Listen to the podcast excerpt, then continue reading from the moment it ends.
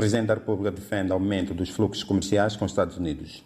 É assim que abre a edição de hoje do Jornal Notícias, que faz eco à participação de Felipe News na Cimeira Estados Unidos-África, que decorre desde ontem em Washington.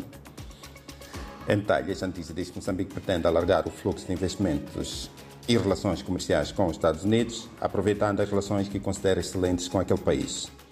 O presidente moçambicano pronunciou-se nestes termos numa mesa redonda sobre oportunidades de negócio em Moçambique, evento organizado em colaboração com Corporate Council on Africa, uma organização norte-americana.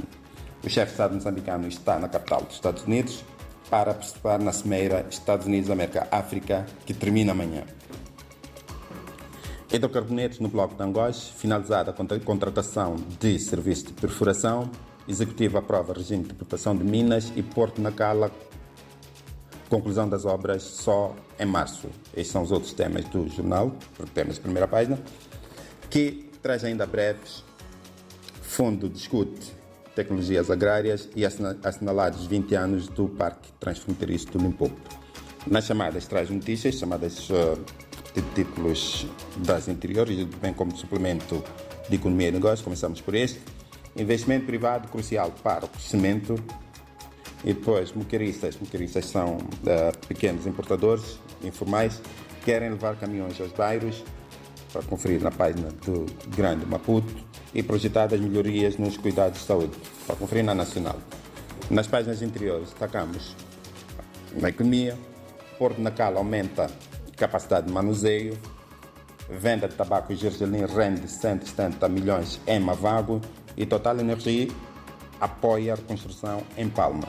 São temas da página diária de economia e em termos de economia temos o suplemento cultural às quartas-feiras, investimento privado crucial para o crescimento da economia no próximo ano, país atrai mais empresas chinesas, investidores europeus pedem isenção de vistos. E bancos comerciais continuam a ser penalizados pelo Banco Central por infração no âmbito das regras para o combate ao branqueamento de capitais. Vamos à página da Beira.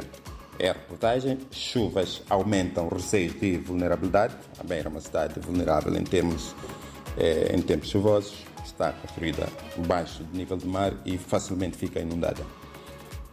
Na sociedade, na página nacional, Moçambique partilha experiências na gestão de emergências sanitárias. São ecos da Conferência Internacional de Saúde Pública em África, que decorre em Kigali, no Ruanda.